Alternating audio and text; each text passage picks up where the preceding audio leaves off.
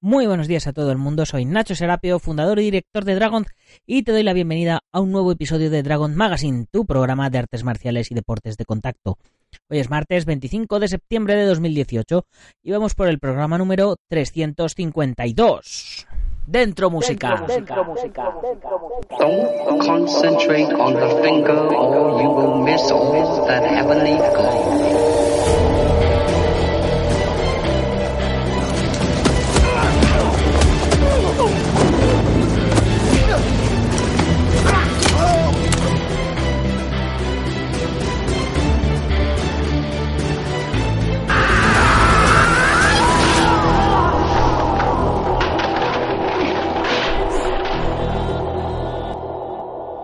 Y el programa de hoy va dedicado a todos los que me habéis mandado mensajes por privado comentándome que no pasaba nada por no sacar un programa y que todos tenemos que descansar de vez en cuando. Y por supuesto a los que me estáis preguntando por el estado de mi padre, que cada día va mejor el hombre. De tal astilla, tal palo, ya sabéis. No sé si esta semana se va a escuchar un poco diferente el programa, porque estoy grabando desde un ordenador portátil y voy a estar editando los vídeos de los cursos igualmente desde el portátil, porque tengo que ver cómo va el rendimiento para quedármelo o cambiarlo por otro, que ya sabéis que, se me estropeó el ordenador de sobremesa esta semana pasada y por eso no saqué programa el viernes. Así que esta semana estamos de pruebas. Por otro lado, hoy a las 10 y 10 de la mañana comienza otro de los cursos más esperados curso de Jun Fan Jeet con el experto Ramón Pinilla, que se lió a dar material y material en el curso hasta que le dije que parara porque prefiero que asimiléis bien el material antes que dar tanto que no podéis practicarlo todo. Además, eh, ya sabéis que si os gusta, pues ya nos seguirá dando material, así que por eso no va a haber problema. Pero vamos, que Ramón tiene Jeet para dar y tomar. No en vano, está certificado por las dos líneas existentes de Jeet ¿Y qué tienes que hacer para disfrutar de estos cursos? Pues unirte a la comunidad Dragón, ya sabes, donde por 10 euros al mes vas a poder disfrutar de casi ya más de 500 videotutoriales de artes marciales y deportes de contacto, casi 40 cursos, más de 40 libros para poderte descargar, la comunidad privada, los descuentos exclusivos en material, la revista en digital para verla desde el ordenador o desde el móvil, la revista en papel que te envío a tu casa todos los meses, que yo mismo las meto en sobres y las llevo a correos. Todo ello por 10 euros al mes y sin compromiso de permanencia, es decir, que puedes probar un mes y si no te gusta con las mismas borrarte. Y una vez hecha la introducción que hace económicamente sostenible todo esto, vamos con nuestro contenido de hoy.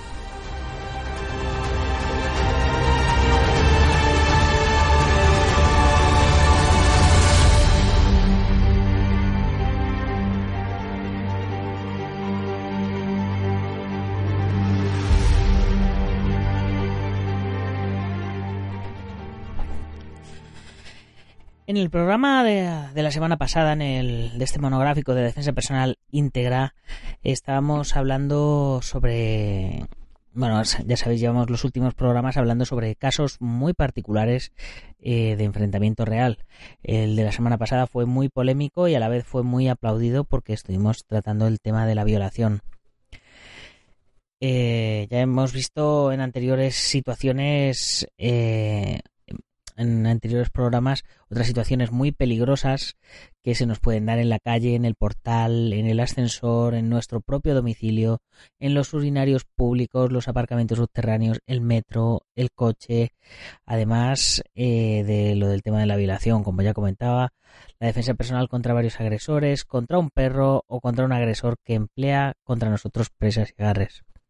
En el programa de hoy vamos a continuar hablando de letales agresiones realizadas mediante el empleo de las armas. Y es que eh, continuamente en los grupos de, WhatsApp y, demás, que los grupos privados que tenemos de artes marciales, eh, siempre nos estamos mandando vídeos, ¿no? Y, y últimamente llegan muchos de agresiones reales de armas blancas y, y francamente ponen, ponen los pelos de punta.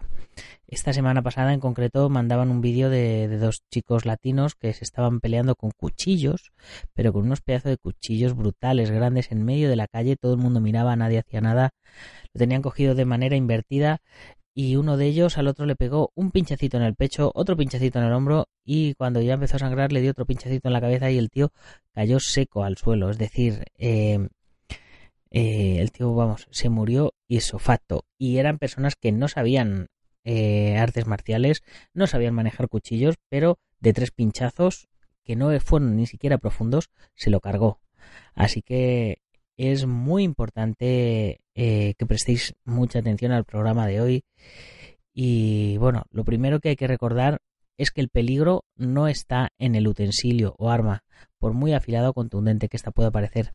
El riesgo está en el que la porta y en sus conocimientos o desconocimientos sobre su uso. Por otro lado, los agresores armados centrarán su poder y su confianza en el arma que portan, por lo que no usarán todo su potencial en el ataque, esto es, solo usarán su arma en el ataque, olvidando que tiene todo un cuerpo para usarlo como elemento beligerante. Un error que tú no puedes cometer en el caso de poder arrebatar el arma a tu adversario. En este apartado indicaré también algunos consejos generales, con independencia del arte marcial o sistema de defensa personal que uses, recordando siempre que si logras desarmar a tu adversario, debes alejar el arma lo más posible de este con el fin de que no pueda volver a recuperarla y usarla nuevamente contra ti. Aunque lo ideal sería que te convirtieras en un experto manejando cualquier arma o utensilio que pueda ser usado como tal, para emplearlo contra aquel que te agredió. Y otra cosa, no intentes inmovilizar jamás a un atacante armado sin haberlo desarmado previamente. El ataque con arma o utensilio no cortante, esto es con un bastón, una porra, un bate de béisbol o similares, como pueden ser una llave inglesa, un martillo o cosas así, suele tener como blanco nuestra cabeza. Teniendo la ventaja que un neófito en artes marciales atacará siempre en arco, cogiendo impulso y elevando su arma con amplia trayectoria circular que podremos usar en contra del agresor, podemos aplicar la cinética del movimiento que éste desarrolla. La trayectoria suele ser directa con trayectoria descendente hacia nuestra cabeza o clavículas. El arco horizontal o en ángulo ligeramente descendente desde arriba o en diagonal hacia abajo, de izquierda a derecha, visto desde nuestra perspectiva o del revés, de derecha a izquierda si el agresor es diestro, aunque los ataques en ángulo diagonal ascendente de abajo hacia arriba tampoco están descartados. Lógicamente, si el agresor es zurdo, las trayectorias principales serán contrarias.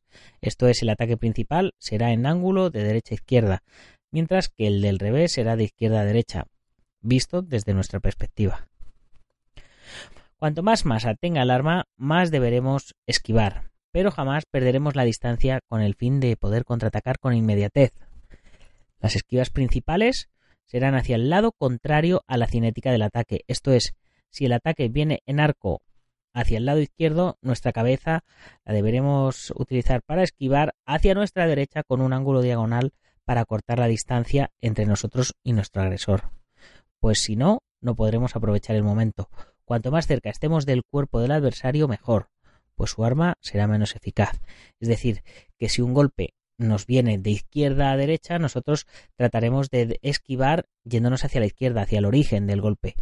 Y por supuesto, tenemos que tratar de adelantar nuestro cuerpo para acercarnos a nuestro adversario.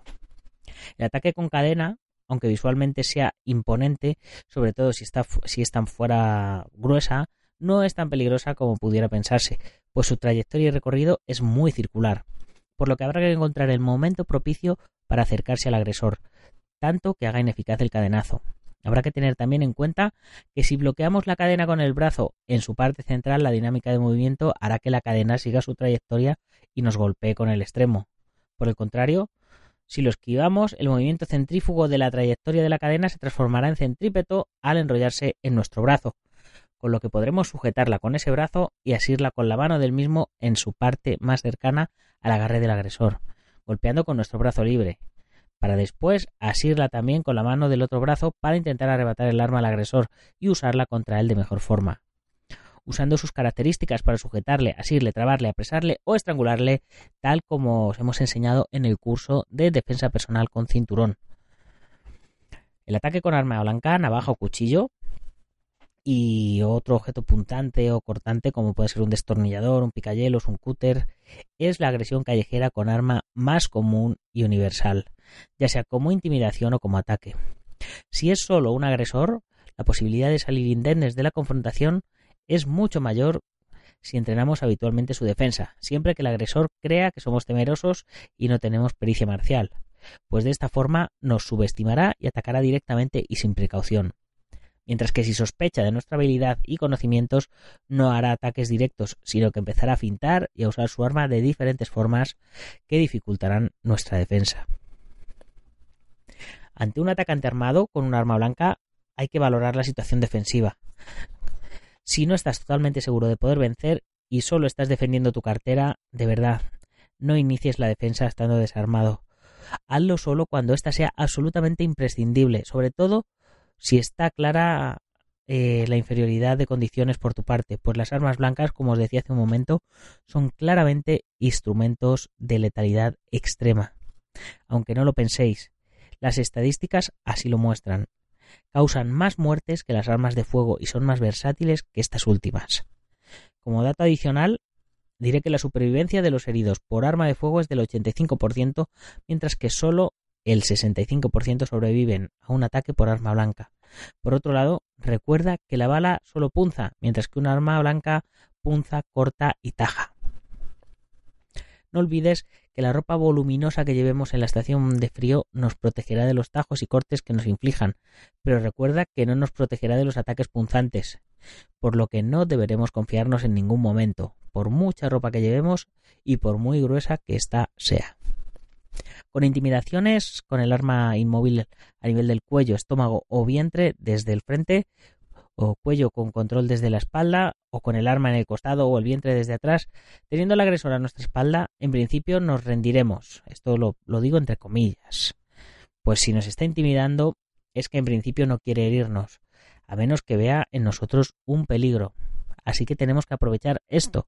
Si quiere tu cartera, dásela y cuando empiece a retirar el arma de su lugar, si tienes que, si tienes que, atacarle, será ese momento en el, en el que lo hagas. Cuando crea que te ha vencido y que se ha salido con la suya, pues en ese momento habrá bajado su guardia.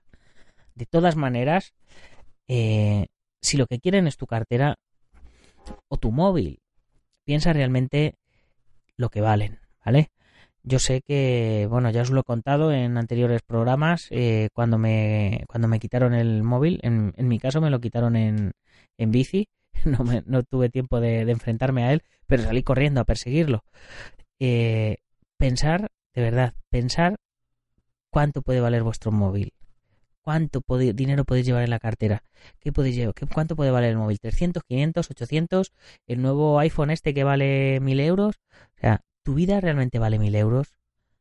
Mi vida personalmente vale mucho más, no vale mil, vale diez mil, cien mil, un millón de euros. Eh, porque móviles puedo tener a lo largo de mi vida todos los que quiera, pero vida solo voy a poder tener una. Entonces pensarlo muy bien a la hora de, poneros a agredir o a, o a defenderos eh, contra alguien que tenga un cuchillo. Si realmente el tipo tiene un cuchillo y le dais vuestra cartera o le dais el móvil o lo que sea, no tenéis que defenderos. ¿Vale? No, porque no se está atacando. ¿Vale? Pensarlo. ¿Cuánto vale vuestra vida? El problema vendrá cuando eh, realmente tengamos que utilizar nuestros conocimientos o cuando el tipo se dé cuenta de, que nosotros estamos preparados para la acción y proceda a atacarnos, siendo los ataques más usuales los siguientes. Ataques directos frontales a nivel del cuello o el vientre, descendientes a nivel del pecho, ascendentes a nivel del vientre y el estómago, aunque existen muchas más posibilidades, sobre todo tajos y cortes a nivel de cara, cuello y brazos. Eh, la puñalada tipo psicosis, ¿no? Como, como en este vídeo que os comentaba eh, eh, que ha estado pasando por, por el WhatsApp privado y todo esto estos últimos días, o cuando te se te abrazan a ti, te pinchan a la altura de los riñones, casi por la espalda con el cuchillo, como si fuese una máquina de coser, entra y sale y entra y sale. Eh, la experiencia nos va, a, nos va a hacer saber más o menos eh, si lo hemos entrenado por la manera en la que agarre el cuchillo, de qué manera eh, nos, va, nos va a atacar, si nos van a pinchar, si nos van a cortar o por dónde van a venir. Todo esto lo vamos a poder saber si hemos practicado posibles defensas contra ese tipo de agarres. Si agarra firmemente el cuchillo con la hoja como prolongación de la mano hacia adelante, es que querrá hacer ataques punzantes y ataques ascendentes. Mientras que si el agarre es con la hoja hacia abajo, con ángulo semirecto, con respecto al antebrazo, es que los ataques van a ser descendentes, en plan puñalada. Si se decide por el agarre frontal, con la hoja por delante de su mano, pero agarrada de forma holgada, es que va a lanzarnos tajos y cortes. Peligroso, pues se decidirá atacar con fintas. Por último, si el agresor coge su arma por la mitad de la hoja, peligro. Esto indica que es experto y no quiere herirnos profundamente, sino cortarnos y tajarnos repetidamente. Sea cual sea el ataque, debes tener en cuenta que la defensa será muy difícil, por lo tanto no te puedes confiar teniendo en cuenta los siguientes factores. Un ataque con arma blanca, como ya he comentado, supone una agresión de alta letalidad, pues un corte, aunque no sea demasiado profundo, puede causar más pérdida sanguínea que una herida producida por un arma de fuego. El ataque se producirá a corta distancia, cuando el agresor esté a menos de un metro de ti, por lo que deberías alejarte un poco y poner más distancia entre cualquiera de tus partes corporales con respecto al arma blanca. La mano del agresor será más rápida que tu vista, por lo que la velocidad del ataque te dificultará ver algo tan pequeño y movible como un letal cuchillo de cortas dimensiones en la mano, por lo que, si pudieras, deberás evitar el enfrentamiento por todos los medios. Ten en cuenta que la continuidad y dinamismo del ataque será letal, pues el agresor, si intuye que está ante un adversario con conocimientos marciales, no atacará sin más, sino que lo hará rápido y repetidamente, con movimientos dinámicos y sin pausa, y desde distintos ángulos y trayectorias. Como dije antes, es mejor que nos infravalore. Si el agresor nos ataca a fondo con un ataque punzante, debes moverte lateralmente hasta encontrar un momento propicio para el contraataque. Mientras que si te ataca cortando y tajando mediante movimientos en arco, deberás desplazarte hacia atrás hasta ver el momento propicio. Sea cual sea el ataque, piensa una cosa. Es preferible sacrificar un brazo que perder la vida. Si cuando te ataque tienes miedo de que te corte en un brazo cuando bloquees, no lo harás de la forma más efectiva, puesto que vas a titubear, por lo que al final el agresor te, te herirá gravemente. Mientras que si sacrificas la integridad de un brazo y recibes cortes durante la defensa, podrás vencer sobre tu atacante y salvar tu vida. Ya habrá tiempo de acudir a un hospital a que te curen. Es más, hazte a la idea de que si alguien te ataca con un cuchillo, el 99% de las ocasiones algo te va a cortar, algo te va a herir. Entonces, es mejor que sea en un antebrazo, que sea en un brazo, a que, que sea en una zona vital. Por otro lado, bloquear un ataque con arma blanca sin apartarse de su trayectoria, además de absurdo, es peligroso, pues debemos esquivar siempre, recordando no hacerlo jamás hacia la dirección en la que viene el golpe cosa muy absurda, pero que desgraciadamente es realizada por personas neófitas en las artes marciales y la defensa personal o por esos grandes maestros coleccionistas de diplomas eh, hechos por ellos mismos. Recuerda no dejar el brazo quieto inmediatamente después del bloqueo, pues si este no es efectivo seguramente recibirá un corte al retraer el agresor su brazo atacante. Lo importante sería controlar la mano armada o hacer que suelte el arma. Para controlar la mano no es aconsejable agarrar la parte inferior del antebrazo, lo que hace casi todo el mundo, que confunde con la muñeca. La manera óptima será controlar la muñeca y la parte inferior de la mano junto a ella, con el fin de que el agresor no pueda rotar la muñeca y producir cortes. Si pudieras usar algún utensilio para ayudarte en la defensa, mucho mejor. No intentes combatir directamente si no es estrictamente necesario e interpon siempre que puedas alguna barrera física. Cuando logres desarmar al agresor y lo dejes maltrecho, no abandones el arma en el suelo. Lo mejor que puedes hacer es llevártela antes de alejarte de la zona. De esta manera no podrá usarla contra nadie más, ni contra ti ni contra otra persona. Y por último, indicar que en cualquier situación deberemos vigilar las manos del agresor desde el principio del enfrentamiento por si estuvieran armados. Si no vemos una de sus manos, deberemos actuar como si estuviera armado, pues generalmente lo está. Y estará ocultando el arma premeditadamente para que no pueda ser detectada por la víctima hasta el momento del ataque, ya que de esta forma evitará su eficaz reacción. En este caso, deberemos tener especial cuidado ya que la situación no será una mera intimidación, pues si lo fuera estaría mostrando eh, la supuesta ventaja que supone estar armado, sino que será un ataque en toda regla. Por lo tanto, espera lo inesperado y entrena para mejorar tu tiempo de reacción.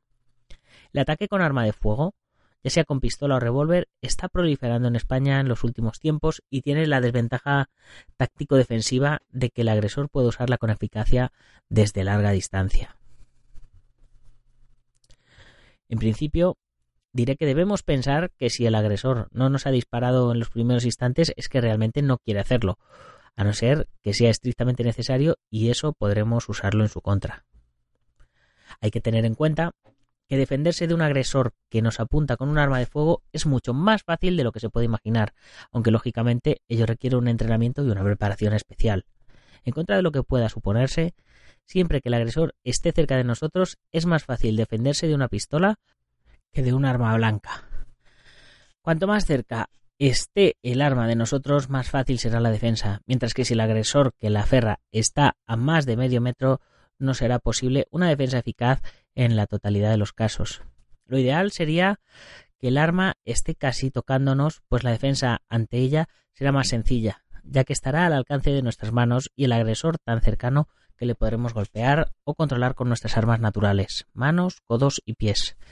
Hay también unos vídeos por ahí por YouTube que lástima que no me acuerdo del enlace, eh, en los cuales hay un test eh, con diferentes tipos de arma en los que el agresor dispara con, con pistolas de paintball y el defensor trata de defenderse con un cuchillo, cosas así, desde, desde lejos, desde cada vez más lejos, más cerca.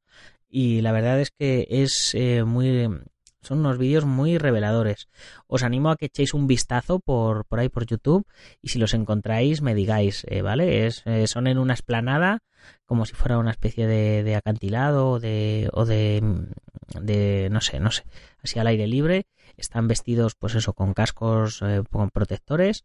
Y bueno, pues si lo, si lo veis, si, si sabéis cuáles son, pues nos ponéis el enlace en la cajita de comentarios y así compartimos el conocimiento con todos. Eh, si el agresor se mantiene a una distancia prudencial para su seguridad, sobre todo cuando no extiende el brazo armado, es prácticamente imposible defendernos, por lo que tendremos que esperar a que el agresor nos dé una oportunidad para poder contraatacarlo. Y no olvides que, por muy cerca que esté de nosotros, si el agresor mantiene la mano armada situada junto a su costado, no intentes la acción defensiva, pues será de muy difícil acceso a nuestras manos para agarrarla. Piensa que mientras un arma blanca puede cortar y punzar siendo muy versátil y peligroso su uso por parte de un experto o de un o de un inexperto, como digo siempre, un arma de fuego solo puede hacernos daño con su bala al ser disparada, con la vaina expulsada en el caso de la pistola y con el polvo de cordita que produce la degradación en el caso del revólver y todo ello es muy previsible. En la defensa contra un agresor armado con arma de fuego, tenemos la ventaja de que en principio este no pensará en ningún momento que vayamos a intentar defendernos. Por ello, en estas situaciones tendremos que tener una gran sangre fría, dándole la impresión de que estamos muy asustados y que vamos a hacer todo lo que él nos ordene, ya que de esta forma se mostrará más confiado. Mirad levemente la situación del arma en cuestión para saber dónde está situada, pero después no vuelvas a mirarla, ya que una mirada mantenida sobre ella indicará al adversario que estás pensando en la defensa, por lo que le mirarás a los ojos con actitud asustada y fingiendo rendición, incluso levantando las manos. Los siguientes pasos eh, deberían ser estos. En el caso de agresión con pistola, habrá que ver si está montada o no. Esto es, si previamente se ha tirado de la corredera hacia atrás y como consecuencia de ello se ha introducido un cartucho en la recámara y el martillo ha sido eh, preparado yendo hacia atrás, quedando amartillado y listo. Si se ha hecho esto, el disparo se producirá instantáneamente nada más apretar el gatillo o disparador. Recuerda que si una pistola no está montada no podrá disparar. Si ves que desde la distancia el agresor ha tirado de la corredera hacia atrás, el arma quedará dispuesta para el disparo, algo que se realiza en escasos instantes. Si el arma que nos apunta es un revólver, podremos apreciar fácilmente si está el cilindro cargado o si por el contrario está vacío. No sería la primera vez que un delincuente intimida con un revólver descargado. Desgraciadamente, por sus características, no podremos saber a priori si la pistola tiene balas o no, ya que el cargador está oculto. Otra cosa que debemos observar es si el martillo del revólver está martillado o no, cosa que puede hacerse con sencillez simplemente usando el dedo pulgar de la mano que sujeta el arma, o bien usando la otra mano. Es importante observar esto, pues si nos apuntan con un revólver y vemos que el martillo está echado hacia atrás, lo que se denomina como simple acción, en cuanto se apriete ligeramente el gatillo, el arma disparará, mientras que si no lo está, el agresor empleará la doble acción. Deberá apretar con más fuerza el disparador para que se produzca el disparo. Por ello, a la hora de la defensa es más seguro para el defensor que el arma esté sin amartillar, pues de esta forma le será más difícil al agresor disparar el arma. Aunque en muchos manuales se indica que deberíamos observar si el seguro está puesto o no, esto no es tan fácil. Lógicamente lo indican con el fin de estar seguros de si el arma puede ser disparada. Con el seguro puesto, el disparo no puede producirse. Pero primero, esto no puede verse fácilmente con el arma empuñada y segundo, que casi nadie sabe cuando un arma está asegurada o no, por lo que en principio deberemos actuar como si el seguro estuviera quitado y el agresor pudiera dispararnos. En muchas ocasiones, el agresor usará una pistola simulada, por lo que deberemos observar el interior del cañón de forma solapada, ya que las armas de imitación por norma deben tener en su interior un reborde rojo, el cual suele ser extraído para ser usado engañando a la víctima, pero siempre suele quedar algún resto. Si no lo tienes claro, actúa como si el arma fuera de verdad. En cualquier caso, la defensa debería ser la siguiente. Reaccionaremos rápidamente saliendo de la línea de tiro, pues en el momento en el que el agresor detecte que nos movemos realizando la defensa, apretará el gatillo y el arma disparará. En cuanto estemos fuera de la línea de tiro, agarraremos la mano armada con una mano o con las dos, con la finalidad de producir una luxación en la muñeca armada. De esta forma el dolor producido le hará soltar el arma. Además, si giramos el arma aferrada hacia el exterior con el dedo del agresor sobre el gatillo, podremos luxárselo con facilidad, pues quedará trizado al quedar enganchado en el interior del guardamontes. La pieza de metal redondeada que está alrededor del gatillo diseñada para protegerlo. Deberemos tener mucho cuidado de no acercar el conjunto aferrado cerca de nuestros oídos, por el ruido producido por la deflagración eh, puede dañar nuestros tímpanos y habrá que tener extremo cuidado con el revólver, pues al ser disparado el polvo de cordita podría cegar nuestros ojos, por lo que es aconsejable desarmar al adversario con el arma alejada de nuestra cara. También deberemos tener mucho cuidado cuando estemos desarmando al agresor de una pistola, pues la vaina, que será expulsada al rojo vivo, podría quemarnos, por lo que deberíamos dirigir el hueco expulsor lejos de nuestro cuerpo, a ser posible contra el suelo o contra el rostro del agresor, para ser él el herido de quemadura y no nosotros. Si el agresor empuña un arma larga, tipo fusil o escopeta, la defensa será más sencilla si permite que nos acerquemos, pues tendremos mayor superficie de agarre y mejor trabajo de palancas. Pero jamás, jamás, jamás intentes la defensa cuando el agresor esté a más de un metro, pues no seremos lo suficientemente rápidos para ser efectivos. Y recuerda, si vas a defenderte de un agresor armado con arma de fuego, deberás ser lo más letal y efectivo posible, pues si no lo fueras, podrías convertirte en una víctima de las circunstancias no te conviertas en un héroe muerto por muchos homenajes que después te hagan. Y con esta pequeña reflexión terminamos nuestro programa de hoy. No te olvides que si te hace falta algo de material para entrenamiento, mm, deberías pasarte por dragon.es. Y ya sabes que si eres miembro de la comunidad Dragon, además tendrás un 15% de descuento y los gastos de envío gratis. Y por supuesto, la revista en digital, en papel, etcétera, etcétera. Y si tienes una empresa, un negocio y quieres convertirte en patrocinador del programa, pues ya sabes, ponte en contacto con nosotros, dragon.es barra contactar y nos lo comentas. Hay patrocinios, ya te digo, desde 50 euros al mes como tienen el Centro Deportivo Bubenquidoyo en Yuncos, Toledo, la Escuela Busido en Montrove, Oleiros, Ángel Ruiz Jim en Las Rozas, Madrid, el Maestro Internacional Joaquín Valera, de Janmin Hapkido en Valencia y Castellón, nuestro programa hermano MM Adictos, el Maestro Antonio Delicado de la Mitosa Internacional Coso Río Campo Asociación, el Gimnasio Feijó en la zona de Río Rosas, Madrid y Spaceboxing.com de Dani Romero. Sabes que puedes comprar la revista a través de la web, suscribirte, comprar números atrasados o unirte a la comunidad Dragon, que es lo que yo personalmente más te recomiendo. Y para terminar, ya sabes, si te ha gustado el programa, compártelo con tus amigos. Si no, compártelo con tus enemigos, pero por favor, compártelo en tus redes sociales. Dale a like en iBox, ponnos una valoración de 5 estrellas en iTunes, ponnos un mensajito, danos un poco de feedback, que ya sabes que a mí me encanta y día a día me ayuda a hacer mejores programas. Y si eres de los que nos oyes en Sport Direct Radio, en la 94.3 de la FM en Málaga y toda la Costa del Sol, ya sabes, corre la voz, que todo el mundo se entere de que hay un programa de radio de artes marciales y deportes de contacto en vuestra emisora deportiva favorita. Ya sin más, hasta mañana, guerreros. ¡Gámbaru!